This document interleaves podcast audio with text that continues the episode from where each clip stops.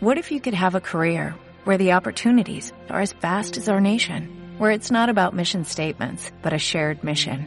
At U.S. Customs and Border Protection, we go beyond to protect more than borders, from ship to shore, air to ground, cities to local communities. CBP agents and officers are keeping people safe. Join U.S. Customs and Border Protection and go beyond for something far greater than yourself. Learn more at cbp.gov/careers.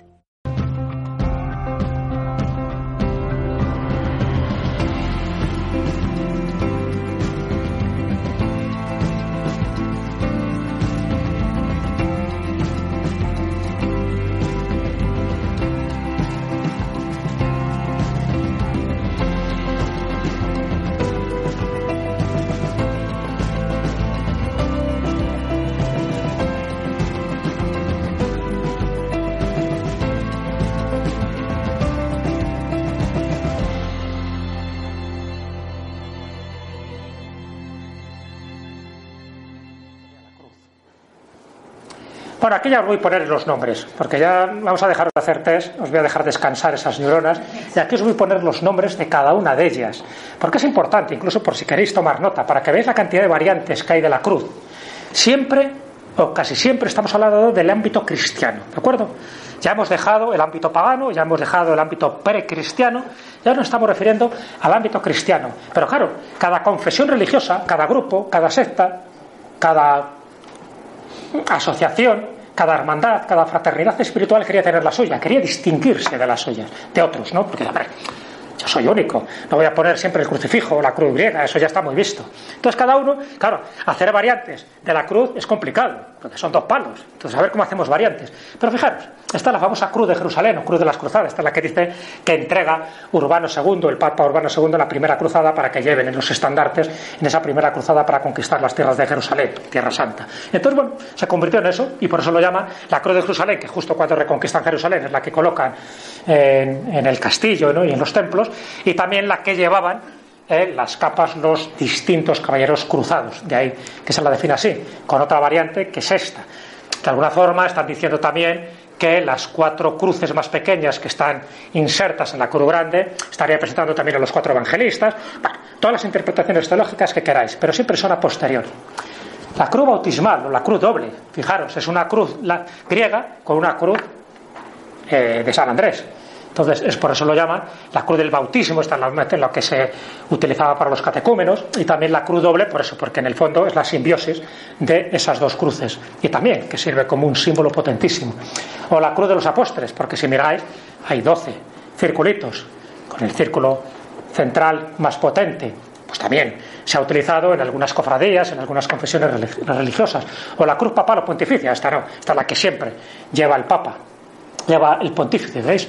Un poco está representando esos tres travesaños, un poco está representando pues un poco las tres cualidades que tiene. El Papa como sucesor de San Pedro, de la, la silla de San Pedro, el Papa como obispo de Roma y, el Papa pues como pontífice ¿no? de la cristiandad. Entonces de ahí que cada travesaño esté representando una de las cualidades que tiene el Papa. O la famosa cruz de Lorena, o la cruz patriarcal, o cruz de Caravaca. ¿Que no sabíais que la cruz de Caravaca tenía tantos nombres? Lo que pasa es que la cruz de Caravaca, ¿qué es esta?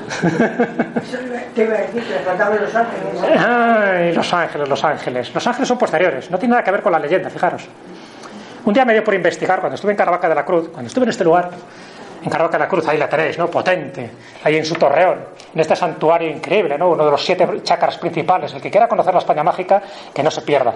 Caravaca de la Cruz. Entonces, lo que cuenta la leyenda, que un 3 de mayo del año 1232, en Caravaca todavía era posesión musulmana. Entonces, bueno, había un, un reyezuelo, Abu Zaid se llamaba, y este reyezuelo captura a todos los cristianos que había en aquel momento y les mete, les mete en una celda. Pero les va preguntando un poco cuál es la profesión de cada uno de ellos. Y uno de ellos, dice la leyenda, que Giner Pérez Chirinos, dice que es cura. Dice cura, imagínate, un reyezuelo musulmán. Dice, ¿qué es eso de cura? Dice, no, yo oficio misa. Y dice, ah, mira, qué interesante. ¿Por qué no nos haces una demostración, como si fuera una obra teatral? Dice, ya, pero es que me falta un elemento indispensable, y es la cruz. Sin la cruz yo no puedo oficiar misa. Entonces Abu Zaid se queda como consternado, dice, ya, ya, este me está tomando a mí el pelo, este no, no me quiere hacer mi pequeña representación para divertirme a mí y a mi séquito. Y ahí es cuando habla la leyenda, que justo en ese momento, cuando la vida este sacerdote corría peligro porque no tenía eh, el símbolo, el instrumento esencial para celebrar la Santa Misa, que era la cruz, justo en ese momento aparece la cruz, no con ángeles. Lo de los ángeles es posterior. La leyenda original que yo conozco habla de una cruz que aparece por lo que se llama ahora el óculo de la aparición, lo cual tiene su gracia porque no tiene nada, está en una distancia diametralmente opuesta, pero bueno, aparece por el óculo de, la, de esa aparición y esa cruz justo que viene por los cielos, imaginaros un orni, un objeto religioso no identificado, se aparece ante la vista de todos allí presentes. Pérez Chirino considera que esto es una señal divina, evidentemente, pero Abu ¿qué le ocurre al pobre reyezuelo? El pobre musulmán que hasta ese momento adoraba Alá se convierte al cristianismo, porque hombre, este es más poderoso que Alá. Si es capaz de hacer esto, su, su Dios, ese Dios cristiano, yo me convierto al cristianismo. Y la leyenda dice que se convierte al cristianismo. ¿Y cómo le llaman? Como está cerca de Valencia, pues le llaman Vicente. Vicente, Vicentico. Siempre el nombre de Vicente casi siempre encaja en esa zona de Levante. Y, y aquí viene lo interesante. Como la leyenda era parque en detalles, posteriormente se añade que eran dos ángeles los que la portan. Y se añade otro elemento muy curioso. Porque como estamos hablando de que es una cruz patriarcal, dicen que en el mismo momento en que en Jerusalén, el patriarca de Jerusalén llevaba esta cruz, porque la cruz Así como la cruz papal es la que os enseñé antes, solo la pueden llevar los pontífices de Roma, la cruz patriarcal lo pueden llevar los patriarcas. Y los patriarcas hay varios, eh, el de Constantinopla, el de Jerusalén, en fin, había varios, ¿no? Y entonces, justo cuando estaba haciendo una procesión, el patriarca de Jerusalén, de Jerusalén desaparece y aparece súbitamente una teletransportación en el santuario, castillo, porque es un castillo también, de Caravaca de la Cruz. Y fijaros, el milagro prácticamente es doble. Y en ese momento se convierte la cruz en algo más potente. Ya no es la cruz de Lorena, ya no es la cruz patriarcal, se convierte en un talismán. Hasta el punto que la cruz de Caravaca ahora se utiliza como talismán, como, como un elemento de poder. ¿Cuánta gente, seguro que muchos de los que estéis aquí, ya veis una cruz de Caravaca? Entonces, la cruz de Caravaca viene porque, lo que es curioso, ¿no? Porque ahí se, se ramifican un poco como la postura, por una parte cristiana y espiritual, como un símbolo remarcado por una fecha que luego se convierte en festividad, que es ese 3 de mayo de ese año 1232, pero el 3 de mayo, fijaros qué día aparece. Evidentemente la fecha está muy tomada por los pelos, porque da la casualidad que aparece el día de la invención de la cruz, lo que os comentaba antes, ¿no? Ese 3 de mayo. Pero bueno, fuera o no fuera el 3 de mayo, lo importante es que la cruz se convierte en algo más que en el emblema de Caravaca de la cruz. Se convierte en un amuleto, en un talismán en un objeto de poder, en un objeto que si tú lo llevas estás protegido. Y entonces ahí entran ya distintas creencias más relacionadas con la superstición que con el cristianismo.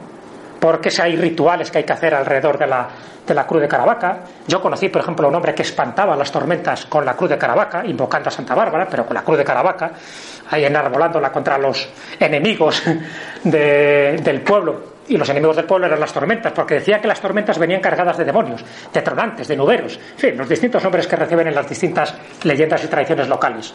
Entonces, con la cruz de Caravaca, las exorcizabas, las conjurabas, eliminabas el mal. La cruz de Caravaca se convirtió entonces, y ahora, en un talismán poderosísimo. De tal manera que aquel que lleva la cruz de Caravaca, igual que pasa con la, medalla milagrosa, por ejemplo, o la cruz de San Benito, la medalla de San Benito, o incluso el escapulario, fijaros la cantidad de pistas que os doy para estar protegidos. Pues todos aquellos se considera ya que no les va a afectar el mal, que no van a tener ningún tipo de peligro, pero ningún tipo de peligro ni corporal ni espiritual, que era lo más importante, que su alma no corriera peligro, que no estuviera pendiente de las asechanzas del diablo. Por cierto, esta noche en la escóbula de la brújula vamos a hablar de diablos y demonios. Y esta, que se parece un poco a las que estamos diciendo, pero no lo es. Ahí la tenéis, la cruz ortodoxa, cruz rusa. Esta es la que se utiliza muchísimo. Cuando vayáis a un templo ortodoxo, pero ortodoxo más bien ruso, porque dentro de los templos ortodoxos hay cantidad de variantes, esta es, ¿ves? La cruz, más o menos la de la de Lorena que estamos hablando, pero con el travesaño, con este escabel torcido, porque aquí, y esto es curioso, una de las representaciones típicas que hacen con esta cruz ortodoxa o esta cruz rusa es que a Cristo siempre aparece crucificado con cuatro clavos. Ves que en muchos crucifijos cristianos católicos aparece con tres, porque los pies los tiene juntos. Veréis que siempre las cruces ortodoxas son de esta guisa, de esta forma, y tendrá siempre cuatro clavos. La cruz de San Millán, San Millán de la Cogolla, pobre San Millán, pobrecillos, lo que hicieron con él. Un santo visigodo, eremita, olvidado, y buscando el silencio, la paz espiritual, y con el tiempo le convierten en un santo que va descabezando a todo tipo de moro y sarraceno. Así aparece representado en el monasterio de Yuso.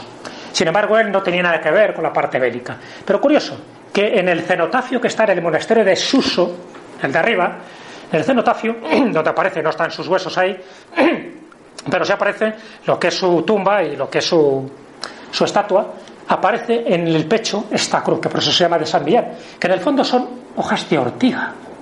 Es muy interesante el simbolismo que tiene esto, no me quiero tampoco extender, pero tiene que ver con la cruz principal, que en el fondo está representando a Dios, la divinidad, el centro sagrado, el centro solar, ¿no? donde van saliendo las tres ramitas estas, que en el fondo estaría también representando la Trinidad, pero fijaros que si unimos las tres, tres, tres, tres, es decir, al final nos dan los doce, que serán los doce apóstoles, y las ortigas, fijaros, las ortigas, por una parte, si tú entras en contacto con una ortiga, ¿qué es lo que hace? Que te escuece, te, te, te fastidia, ¿no? Como diciendo, ay, esto es duro, pero si haces una infusión de ortigas, es decir, si entiendes lo que es la quintesencia de la ortiga, te das cuenta que la ortiga sigue, sirve, entre otras cosas, para purificar la sangre. Que tenga esos problemas, que haga infusiones de ortiga también porque eso le va a ayudar. Entonces, ese es el simbolismo un poco, lo mismo que pasa con la rosa y con las espinas. Es decir, para llegar a la esencia, para llegar a la belleza, antes hay que pasar el camino, ese camino de iniciación, que es evitar las espinas. Pues de alguna forma con la ortiga está representando en esta flor de San Millán algo parecido. Una vez que tú has superado el dolor de la ortiga, lo que te queda es precisamente la purificación que te genera la ortiga. Y como la purificación está relacionada con la sangre y también con la sangre de Cristo, imaginaros la simbología que hay alrededor de todo esto. Bueno, la cruz de los arcángeles, la cruz del Calvario, voy pasando un poco de prisa, pero importante, porque cuando veis estas cruces veréis que cada una tiene un significado. Esta casi siempre aparecía en las, en las encrucijadas en los calvarios, en, las cruces estas de piedra ¿no? que están en las entradas o las salidas de muchos pueblos. Esta es lo que se llama la cruz del Calvario, que normalmente eh, solían mm, sustituir muchos eh, monumentos paganos que había dedicados precisamente a los dioses relacionados con eh, la protección de los cruces de camino, por ejemplo, el dios Mercurio, el dios Hermes, etcétera, ¿no? Y estos serían los cruceros famosos que están en Galicia o que están en el norte de España, pues serían estas cruces del Calvario. La cruz de Armenia, en Armenia, ahí tenéis también todo el simbolismo un poco muy parecido a lo que decíamos de la cruz de San Millán, ¿ves cómo termina cada una con tres circulitos que está representando también esos, esa Santísima Trinidad y un poco todos sus dogmas teológicos. La cruz de Macedonia, dentro de, ese estado. La cruz de Canterbury, que es la que se utiliza por la iglesia anglicana, ¿no? es la que tiene como emblema el arzobispo de Canterbury. La cruz de Santa Nino, hasta ahora estamos viendo siempre cruces de santos y de santas. Os he traído un par de ellas. La cruz de, de Santa Nino, la de Georgia, Georgia, no como Estado americano, capital Atlanta, sino estoy hablando de un país de Europa del Este, uno de los que formaba parte de la antigua. Es un país que está en las orillas del Mar Negro, y hubo una santa, una santa del siglo IV, que, era esta Santa Ninó, o Santa Ninón, como también la llaman, y Santa Ninón dice que tiene una aparición de la Virgen y la Virgen le entrega esta, estos sarmientos de vid para que haga una cruz. Y entonces lo que hace es que los ensarta con los pelos de esta santa.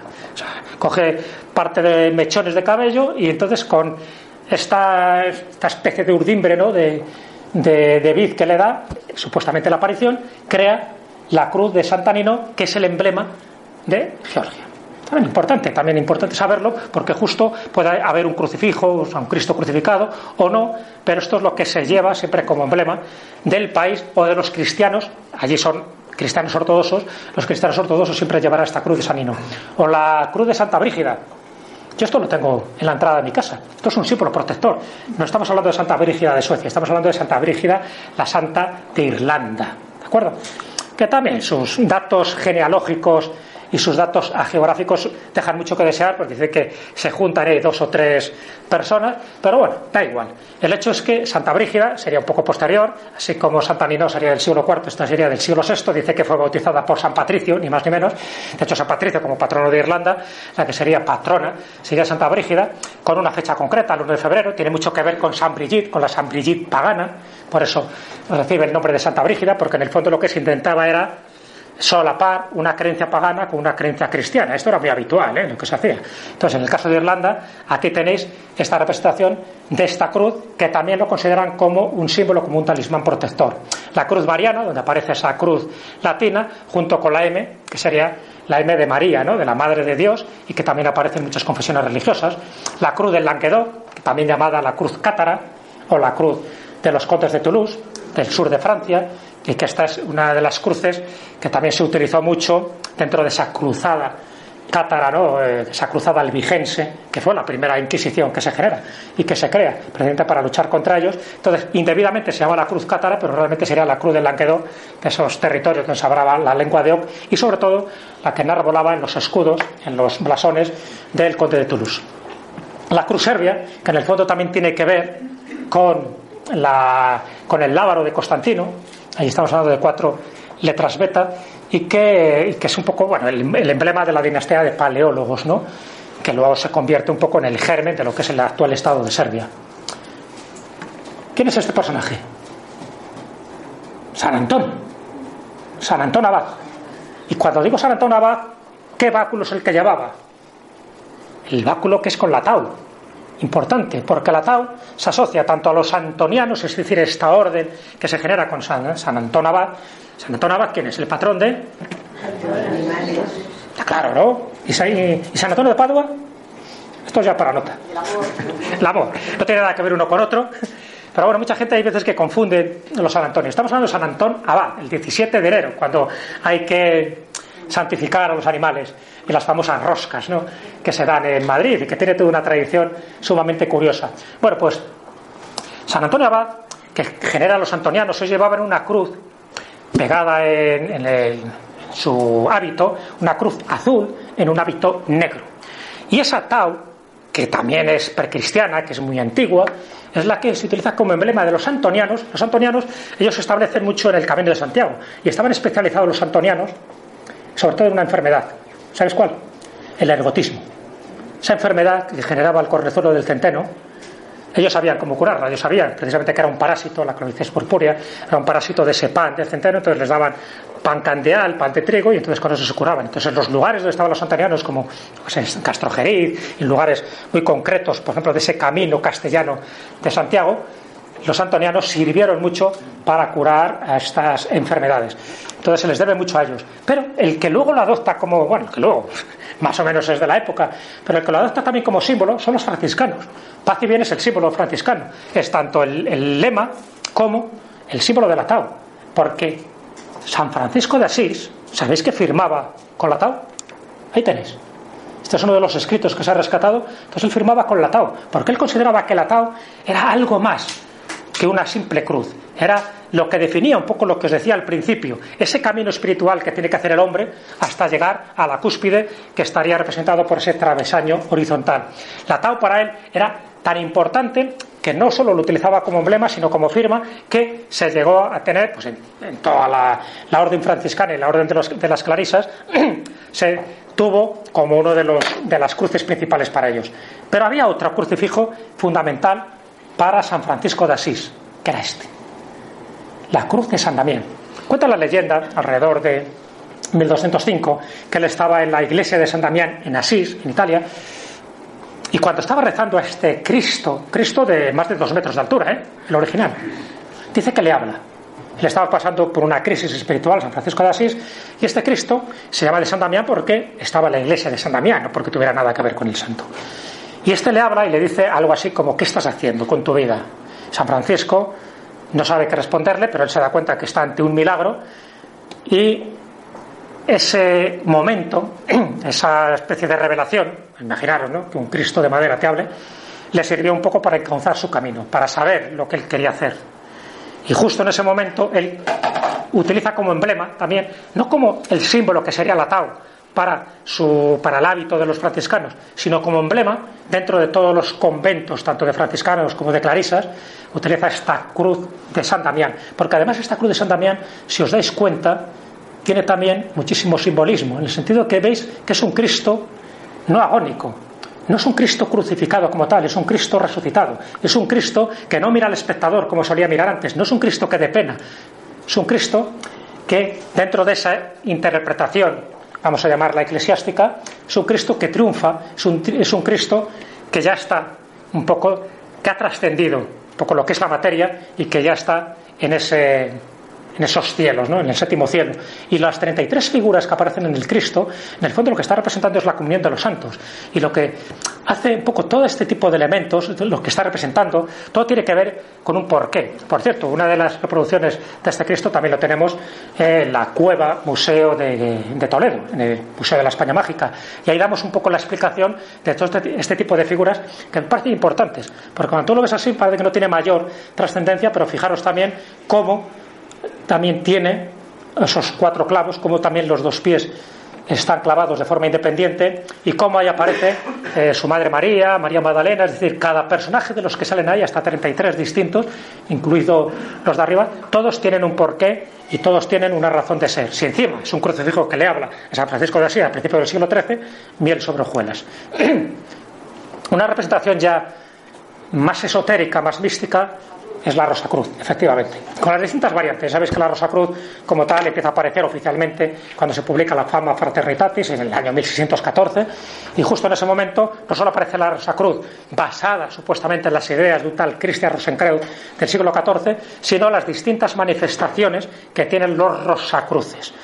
Y muchas de esas manifestaciones están asociadas también a sus cruces. Y esas cruces, que casi siempre es una rosa que está en el medio, esta por ejemplo tendría que ver con la Golden Dawn, una de las sociedades secretas que eh, funcionaron en el siglo XIX, la Rosa Cruz, para que veáis, también utiliza ese emblema para intentar remarcar y sintetizar un poco toda esa doctrina iniciática y esotérica que tuvieron los Rosacruces.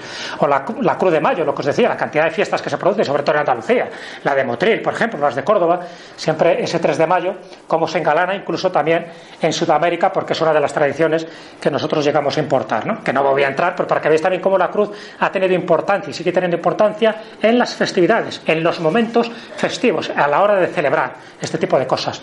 Y por supuesto, en las órdenes monásticas. Las órdenes monásticas son claves también para entender su simbología. Y siempre la simbología de las órdenes monásticas era recoger una cruz, una cruz con sus variantes. Ahí tenéis la cruz de Avís en Portugal, la de Montesa, la del Temple, evidentemente, como no, de Santiago. Fijaros en los colores, porque lo importante de las órdenes monásticas, de las órdenes que eran militares y religiosas a la vez, no solo es la forma. Las cruces eran muy similares para todas las órdenes. Lo que cambiaba era el color. Y la orden de Cristo. La orden de Cristo, que es la orden de Portugal, sabéis que esta orden de Cristo se crea, hay dos órdenes principales que se crean cuando la orden del temple desaparece. La orden del temple desaparece oficialmente en 1307, en el 1314 queman a Jacques de Molay y a los grandes maestres templarios y oficialmente desaparece. Pero claro, la orden desaparece como institución, pero ¿qué pasa con los caballeros templarios que había ahí? Todos no eran culpables, todos no había que ejecutarles, en fin, toda la historia, ¿no? Que, genera Clemente V, el Papa que había entonces, que se sabe ¿no? que no tenía nada que ver con lo espiritual y tenía que ver más con lo económico, bueno, pues había que hacer algo con ellos y se crean dos órdenes principales. Una en Portugal, que es la Orden de Cristo, y que luego además Enrique el Navegante posteriormente la utiliza como emblema en las conquistas y los descubrimientos náuticos portugueses, y ahí entran muchos de los caballeros templarios. Y la otra orden que se crea después de 1314 es la de Montesa, en la zona de Valencia, en toda la zona de Levante. Pero hay unas cuantas órdenes que es eh, militares, sobre todo cuatro órdenes principales, antes de hablar de los templarios y de los hospitalarios, que adoptan cruces. Estas cruces con la flor de lis y, en este caso, del color rojo, que es la orden de Calatrava. Esto tiene que ver, además, con una picia que hizo precisamente los templarios. No quisieron defender eh, el castillo de Calatrava, en lo que actualmente es Ciudad Real, entonces se lo dan a, a, San Raimundo de Fitero, y Fitero dice, yo déjame con mis monjes y guerreros, yo defiendo esta plaza de los sarracenos, efectivamente, la defendió, se convierte a partir de ese momento, estamos hablando del siglo XII, en una orden, una orden de caballería, pero una orden religiosa, y este es el emblema que adopta, igual que la de Alcántara, que está en el Reino de León, que es lo mismo pero de color verde, para distinguirse un poco lo de la roja. ¿Veis un poco la diferencia? Por eso es tan importante los colores. O lo que, ocurre con la orden de Montesa, esta orden que os digo que se crea precisamente para acoger a unos cuantos templarios y sobre todo para apoyar un poco, apoyarse con los conocimientos que atesoraban todos estos caballeros templarios. La orden de Montesa, la orden de Santiago, fundamental, porque la orden de Santiago además de ser una de esas órdenes importantísimas, de las cuatro órdenes que os he dicho, ¿no? la del Cántaro, la de Calatrava, la de Montesa y la de, la de Santiago, fueron las cuatro órdenes principales que hubo en la Edad Media, tanto en el Reino de Castilla como en el Reino de León. Entonces la de Santiago, encima, tenía también todas unas propiedades casi milagrosas, porque se asociaba a Santiago Apóstol. Santiago Apóstol, desde que empezó a matar o a descabezar a moros, desde la batalla de Clavijo en adelante, todas las leyendas se podéis imaginar que eran falsas, pero daba igual, porque sirvió para realzar que esa orden era importante. Estas cuatro órdenes, como tal, desaparecen y lo que sí hacen ahora las cuatro órdenes se han convertido en órdenes nobiliarias, en órdenes honoríficas y como tal existen. O sea, ya no son órdenes de caballería ni órdenes religiosas, sino se se ha convertido, y así está establecida, como órdenes, ya digo, de, honor y de realengo. Hasta el punto que, por ejemplo, en la, Edad Moderna, en la época ya del Renacimiento, pues, en, la, en el siglo de oro, ya sabéis que tener esta cruz, como por ejemplo le pasaba a Velázquez, le pasaba a Quevedo, te daba, te daba carisma, ¿no? Era importante tener la cruz de Santiago, pertenecer a la orden de Santiago. Te daba atributos y te daba privilegios. Aquí tenéis una representación pictórica de cómo llevaban estas cruces. Los caballeros, cómo lo llevaban en sus capas, en sus pechos, para que fueran reconocibles. Aquí tenéis dos caballeros, el templario hospitalario, que posiblemente son las más conocidas, ¿no? Como en aquel momento y que más literatura esotérica e histórica ha generado. Esta ahora, esta sería la de. Esta es fácil, con rapidez. No me digáis la, no me digáis que es la templaria. La de Malta. ¿Por qué la de Malta? Porque la templaria es igual la misma forma, una de las templarias, pero esta es blanca. Si fuera al revés, es decir, si fuera roja con el fondo blanco, sí sería, sí podría ser templaria, pero si es blanca, ya es una cruz hospitalaria, es una cruz de Malta. sabes que los pobrecillos estuvieron en distintos lugares, ¿no? desde que les echan de San Juan de Acre, en fin, se tiene que ir a Chipre, se tiene que ir a Rodas y al final del año 1530 reculan en Malta gracias al emperador Carlos V. Y este es el emblema que ellos utilizaban. Y esta, esta es más complicada. Esta es la de los lazaristas, la orden de San Lázaro, la orden que estaba sobre todo especializada en curar las enfermedades de la piel, las enfermedades pues de los leprosos y por eso los lazaristas, es de color verde. O la orden teutónica, con las distintas variantes, que era negra. Ves que también son distintas, tienen distintas formas. Puede ser cruz latina, puede ser una cruz paté, puede ser una cruz de las ocho beatitudes, como también tienen los templarios y como también tienen los hospitalarios, pero lo que importa es el color. Si es negro, es cruz teutona o teutónica. Y ahí tenéis la cruz de hierro, que es la insignia con la que siempre se ha condecorado a las grandes gestas militares, a los grandes alemanes que habían participado activamente en alguna batalla, y que es la que también utiliza Hitler, por ejemplo, para dar a sus soldados. ¿Ves? Distintos emblemas, la templaria, la trinitaria, muy importante, los conventos trinitarios que tenemos en España, por ejemplo, donde está enterrado Cervantes. Donde está enterrado Cervantes, que es un convento trinitario, veréis que la cruz es esa, ¿no? Que se encargaban precisamente de redimir a los cautivos, ofreciéndoles dinero, o incluso a veces hasta ellos mismos. La hospitalaria aquí está mal, porque esto tendría que ser blanco. Y la cruz, lo que me interesa destacar de la cruz templaria es que además bueno, la cruz templaria había varias. La cruz templaria era la cruz patriarcal, la utilizaba la cruz patriarcal, era templaria también. Era la cruz griega, la cruz latina, la cruz paté y la cruz de las ocho beatitudes y la tau también utilizaban los templarios. Si era roja, la podían colocar donde fuera. Lo que pasa es que tenían dos, dos como más predilectas, que era la cruz paté, la que conocemos habitualmente, y esta cruz de las ocho beatitudes. Y esto se convertía también en un código secreto templario, de tal manera que lo llevaban como un medallón y cuando querían desencriptar mensajes, utilizaban este código, esta cruz, para desencriptarlos. Ahí tenéis, criptograma templario. Más o menos, si os dais cuenta, son los signos ¿no? que se extrae de la regla oficial del temple, es la que conserva en Roma, en Dijon y en París. Entonces se sabe que utilizaban un alfabeto secreto que solo entendían los que conocían el, claro, efectivamente este, este código criptográfico, y que luego fue utilizado por los masones o por los francmasones posteriormente. ¿Y esta qué bandera es? Dinamarca, Danebrock se llama técnicamente, la Danebrock la bandera de Dinamarca. Esta es la bandera más antigua del mundo. ¿Sabéis? Siglo XIII, principios del siglo XIII. Tiene que ver con una batalla en la que el rey Vladimir II está luchando en fin, con unos personajes bastante duros, que era, bueno, lo que era realmente lo que es ahora Letonia.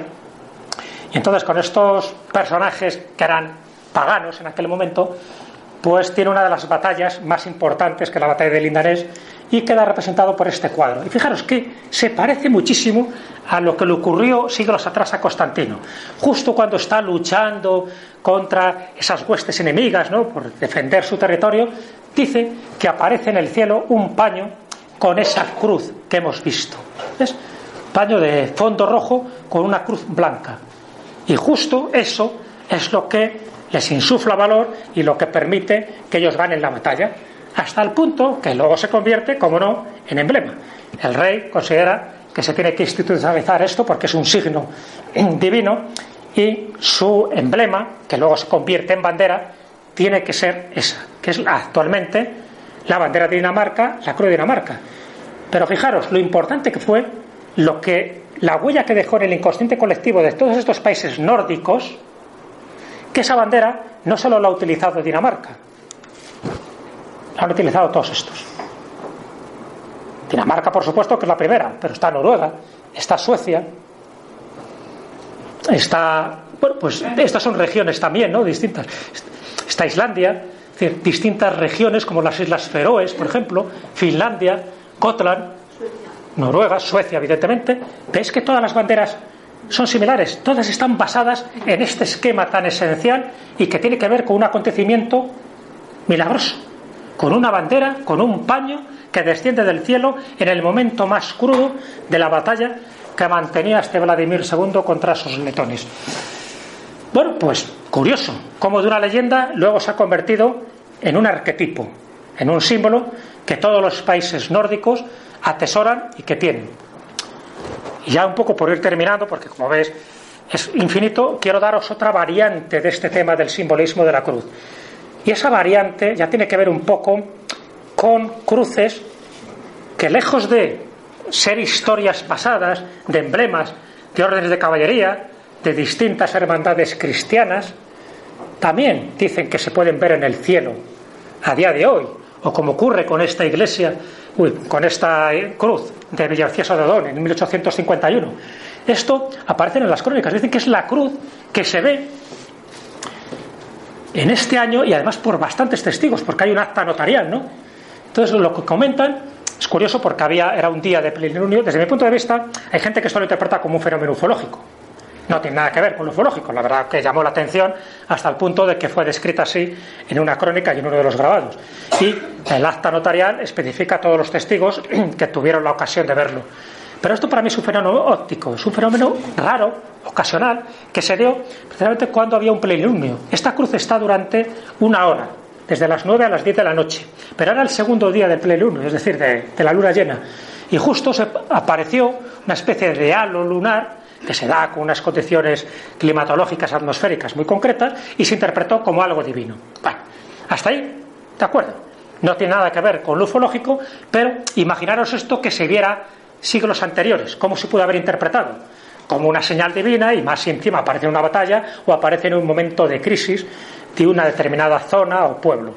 En este caso apareció Villaviciosa de Odón, no, no pasó más, no tiene más trascendencia que la curiosidad de que ocurriera en este año, 1851, pero fijaros, os voy a mostrar fotos de extrañas luces en forma de cruz que se han visto en los cielos de distintas partes del mundo. Por ejemplo, aquí, en Donetsk, Ucrania, 2015, que lógicamente lo asocian a ovnis. Muchas de estas son filmaciones, ¿eh? estas son, es una fotografía pero tomada de filmaciones. O en la Patagonia, Argentina, fijaros qué cruz más curiosa y que se interpreta, ya digo, como fenómenos ovnis, ufológicos. Otros, evidentemente, lo interpretan como pareidolias o como eh, condiciones climatológicas o atmosféricas que había en aquel momento. Fijaros esto de Florida, el 2005. Esto es una filmación. O esta de Rusia, en el 2011. Curioso que se sigan apareciendo este tipo de luces, que en el fondo dicen, ¿qué pasa? Es una. es todo mentira, es en fin, pues ya sabemos ahora con Internet la cantidad de cosas que se pueden falsificar. O, como dice la teoría conspiracionista, tiene que ver con este proyecto, de Blue Beam, Rayo Azul, proyecto Rayo Azul. Una historia muy curiosa esta, ¿no? Solo lo dejo aquí un poco apuntado. Dicen que es una teoría conspiracionista, la ha divulgado unos cuantos autores norteamericanos. Dice que esto estaría implicado la NASA, pero también el Club Bilderberg, en fin, estaría implicado el gobierno de Estados Unidos, siempre están los mismos. Y dice que sería crear hologramas en el cielo con representaciones cristianas o con símbolos tan poderosos como es la cruz para hacer un cambio de conciencia, para de alguna forma canalizar las creencias del pueblo hacia donde tú quieres. Entonces te puedes crear apariciones totalmente programadas con estos haces holográficos, con la tecnología que disponemos actualmente, para generar, y esa es la teoría conspiracionista, un nuevo orden mundial. Bueno, ya tengo, sin entrar en eso, interesante que cada cierto tiempo se sigan apareciendo estas luces en los cielos, que unos se identifican con la conspiración, otros se identifican como señales divinas, es decir, como apariciones de Cristo o de la Virgen en forma de estas cruces, y otros identifican sencillamente como una conspiración o como un fenómeno ovni. Y ya, poco terminando, pues ya digo porque el tema da mucho de sí, esos dos palitrostes que hemos visto al principio, dentro del mundo esotérico, dentro del mundo místico, la cruz siempre se representa también como eso, ese diagrama, como ese sistema de coordenadas para representar como distintos valores, valores que tienen que ver con la evolución del ser humano. ¿Veis aquí esto? El que le guste un poco el mundo de la magia, el mundo del esoterismo, y como axioma, como axioma trascendente de la evolución del ser humano, dice que tiene que saber, tiene que callar, tiene que osar y tiene que querer. Son como las cuatro fases las que tienes que pasar si quieres llegar al conocimiento. Pero curioso que casi siempre se represente como un diagrama en forma de cruz. Y esto tiene distintas combinaciones, que puede ser saber callar, eh, eh, saber osar, querer callar, saber osar, es decir, todas las combinaciones posibles, que en el fondo lo que te está diciendo es una especie también como de esquema criptográfico involucrado directamente con el conocimiento y con el saber humano. Un poco lo que decía, por ejemplo, Carlos Castaneda en las enseñanzas de Don Juan, que los enemigos del ser humano para llegar al conocimiento, primero sería el miedo, luego sería la claridad, el otro sería el poder y por último sería la vejez. Siempre hay como cuatro pilares que son los que tienes que pasar o tienes que vencer para llegar precisamente a ese conocimiento, a esa iluminación. Fijaros esto, que os he puesto también como otro ejemplo más, ¿no? De Miguel Ruiz, ¿eh? Que son los cuatro acuerdos. No sé si conocéis este libro. Está basado un poco en esa filosofía tolteca, en esa filosofía precolombina. Esa filosofía que en el fondo te está diciendo esas cuatro normas, ¿ves? en forma de cruz, en forma de cuadrante, que uno tiene que seguir si quiere ser un poco más feliz. Y, una vez más, y no por casualidad, se utiliza el símbolo de la cruz. Aquí los tenéis. El que no supongas, el honra tus palabras, no te tomes nada como algo personal, ya siempre lo mejor que puedas en cada momento. Fijaros, también la cruz, una vez, en la que tú tienes que fijarte como principios, como axiomas, un poco de conducta, de vida, de evolución. Esto es muy interesante, o por lo menos para mí me lo parece que también se represente como esa, especie de cuadrícula de lo que tienes que hacer o no tienes que hacer en momentos determinados. En fin, has visto que esto es una cruz de charla, espero que nos haya aburrido demasiado, pero sí me ha parecido importante destacar en esta hora y pico de travesía que como conclusión que la cruz, como veis, es mucho más importante de lo que algunos cristianos consideran o de lo que algunos paganos también consideran, que la cruz siempre ha estado ahí, que la cruz es un símbolo universal, que la cruz nos está transmitiendo una información, de primero, de segundo, de tercero y de cuarto orden. Depende de nuestro grado evolutivo. Que la cruz es un símbolo potentísimo. Que la cruz ha servido con distintas variantes de protección. Y que todos llevamos nuestra cruz. Claro que la llevamos. Y nuestra cruz pueden ser muchas cosas. Pueden ser nuestro trabajo, el paro, el jefe, la hipoteca, la familia. Pero si todos llevamos nuestra cruz de forma resignada, por lo menos no llevemos cruces ajenas. Que toda esta información que os he transmitido sirva precisamente para tener un conocimiento más pleno de nosotros mismos y de cómo, a través de algo que nos une, que es el símbolo, muchas creencias, muchas ideologías, muchos pueblos, culturas, religiones, adoptan emblemas para transmitir de un solo vistazo, de un fogonazo, de un emblema, de un símbolo, un tipo de información. Si cada vez, y espero que a lo largo de esta hora y pico, somos más conscientes, tenemos un grado más de conocimiento, si somos un poco más dados a valorar lo positivo que tenemos y no lo negativo de nuestra vida, evidentemente esa cruz que todos llevamos, eso es indiscutible, la cruz no tiene por qué ser pesada. La cruz siempre son los apegos, no lo olvidéis. Esos cuatro acuerdos que os he puesto ahí, lo he puesto por una razón. Ya sé que mucha gente lo habrá pasado por encima, pero en el fondo lo que nos está indicando la cruz, con todo el simbolismo que tiene, es eso, que nuestra vida, dentro de nuestro camino evolutivo, estamos marcados por esa cruz, que vamos subiendo, vamos evolucionando, hasta llegar a esa cúspide que estaría marcada por ese ankh, por esa cruz de la vida, por ese momento de realización. Y la única forma de conseguir ese momento de plenitud, de realización y de conocimiento es superar esas otras cruces que nos ponen en los caminos, que nos ponen esos apegos o esos deseos mal controlados. En definitiva, si somos conscientes que somos capaces de superar la cruz y, en lugar de convertirla en un instrumento de tortura, como lo han convertido algunos, lo convertimos en un instrumento de evolución, veréis que nuestra vida, gracias a esta perspectiva, empieza a cambiar. Y lo más importante, empezamos a ser más conscientes de nuestra vida. La cruz como conocimiento, nunca la cruz como sufrimiento. Gracias.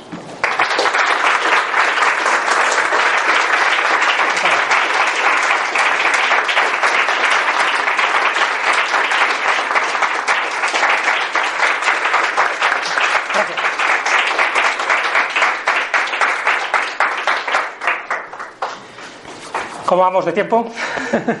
Las nueve. Si hay dudas, preguntas, alguno dirá, no está la cruz de no sé qué, seguro, que hay muchas cruces que no he puesto. Pero ahí he puesto al final para que veáis la cantidad de cruces. Yo solo un comentario. Deme. En uno de los libros mediúnicos de Chico Xavier, completamente fiable en todo su contenido, y mucho más viniendo de él, no sé si es en Señal de Victoria o en Ave Cristo, en portugués Sí. Viene que el famoso signo que se apareció a Teodosio, que, dice- dicen que se apareció, perdón, No, Constantino. Teodosio es el que luego oficializa la religión. Constantino, que fue cierto y que fue que estaban en las cárceles de Roma ya desesperados los pobres cristianos, siglo tras siglo, padeciendo, sangrando, que les vino como una inspiración diciendo, no os preocupéis, esto se acaba. Que fue como una última llamada que se hizo de los planos superiores a todos los mártires para que brindasen toda su energía para convencer al gobernante de turno Sí. y fue, hicieron entre todos como una estela en los cielos poniéndolo Inox Signus de Inox con Signum. este signo vencerá. Exacto. Fueron ellos quienes protagonizaron esa, esa gesta, que sería así. Ya te digo, no entro en la credibilidad o no de las leyendas porque cada una nos remitiría a algo distinto porque se sabe que hay cosas que sí debieron ocurrir y que luego fueron, vamos a llamarlo así, tergiversado, adulterado, añadido, y otras se sabe perfectamente que son invenciones, son invenciones posteriores para remarcar la sacralidad de un lugar. Yo estoy convencido, pero eso ya es una cuestión mía personal, de que muchas de estas cosas, llamadas milagros, y muchas de estas señales que aparecieron en los cielos, y estoy hablando de épocas muy concretas, o sea, por ejemplo, en la obra de Julio Obsequens, por ejemplo, que está llena de, es un libro de prodigios, pues está lleno de esos mensajes o de esas señales que veían en los cielos y que luego interpretaban los auríspices o los augures. También lo recogen, pues incluso Julio César, ¿no? También en su obra. Entonces, algo se veía en el cielo que no era interpretado como, como un fenómeno atmosférico astronómico. Está claro, hasta ahí llegaban ellos. Había gente que sabía perfectamente los meteoros, ¿no? Que se podían ver en determinadas circunstancias. No, lo veían como señales de los dioses. Y en algunos casos estoy convencido que sí que hubo algo real, que luego dio paso a que se generara un culto y que se quedara marcado ese lugar o ese acontecimiento a través de una fiesta, a través de una ceremonia, de un ritual o de un escudo heráldico. Fijaros, esto eh, lo utilizamos mucho, por lo menos hay un capítulo que mencionamos varios ejemplos en el libro de la España extraña, en este libro que escribí con Javier Sierra. Entonces hay un, en ese libro hay un capítulo que dedicamos a los escudos heráldicos, a los blasones, para que nos fijemos un poco. cuando hay una cruz, cuando hay una estrella, algo que nos llama la atención, si analizamos un poco su origen, su leyenda, veremos que casi siempre tiene que ver con algún acontecimiento de este tipo. Una, imaginaros, por ejemplo, el escudo de Estella, Estella, en Navarra. Estella significa estrella. O sea, el nombre, la toponimia de Estella ya viene por el nombre de estrella, de algo que se vio durante la época de la Reconquista. Y les dejó tan marcados aquella luz que lo asociaron a la Virgen, que sería, creo que es Nuestra Señora del Puello, la patrona, lo asocian a la Virgen, porque lógicamente cuando ocurre algo extraño, algo que se sale de lo normal, tú lo tienes que atribuir a alguien. Entonces, o lo atribuyes a las fuerzas celestes o a las fuerzas infernales. Entonces, en este caso, si es algo que te ha favorecido, se atribuye a las fuerzas celestes. Entonces, no me extrañaría que lo mismo que pasó en Estella, lo mismo que pasó en Olmedo, lo mismo que pasó, por ejemplo, con esta anécdota que os conté del castillo de Sobrarbe, donde aparece una cruz llameante encima de una carrasca y que luego se convierte en el, símbolo o en el emblema de, de, Sobrarbe y luego por extensión en el, en el escudo de Aragón. No me extrañaría que ocurriera algo extraño. Luego lo asocian a Santiago, lo asocian a San Jorge, lo asocian a una virgen determinada. Y cuando ocurre esto en el año 312, la famosa batalla de Puente Milvio, ¿por qué no pudo haber ocurrido algo? ¿Por qué no? Y ese algo, fijaros lo que da, lo que genera, no un giro radical, porque la, la religión católica no se convierte en oficial, a diferencia de lo que muchos han dicho, porque Constantino no reniega de los cultos paganos en aquel momento. Él sigue adorando al Sol Invictus, que para él era su favorito. Pero sí ocurre algo importante. Cuando ese lábaro, cuando ese crismón aparece con el y no signo con, esta, con este signo vencerás, él lo identifica como porque por entonces las tensiones cristianas eran muy potentes en aquel momento, es decir, era como un grupo emergente que cada vez estaba tomando más consideración. Acordaros, habéis visto la película de Hipatia, pues como en Alejandría había esas dos fuerzas ¿no? entre el paganismo y la religión y cómo la, la, tensión se mascaba. Entonces, algo pudo haber ocurrido. ¿Por qué no? Porque en otros casos posteriores también ha ocurrido, imaginaros como en esta batalla del Lindanés en Dinamarca, que se marcara, para que no se olvidara para las generaciones posteriores, se marcara con un símbolo, con una señal que quedara como, como elemento representativo de esa cultura, de esa religión o de ese momento. Yo lo que quiero remarcar es que vía mediúnica, los mecanismos que para el común de los mortales no son conocidos, se pueden leer hechos históricos absolutamente reales y comunicar. Pues fenomenal, porque sería como, como una información paralela que de alguna forma corroboraría o no lo que la tradición y la leyenda dice. O sea, que perfecto, pero te digo, pero bueno, que sería un poco para analizar caso por caso. Yo sé de casos que para mí son sumamente extraños y sé de otros casos que sé que están inventados. Pero están inventados porque interesaba inventar por entonces aquello. Pero está bien que las lecturas mediúnicas, de alguna forma, corroboren este tipo de cosas. Ojalá, ¿no? Eh, los historiadores y los científicos lo tomaran en consideración, porque entonces muchos enigmas históricos quedarían desvelados. ¿eh? Ojalá.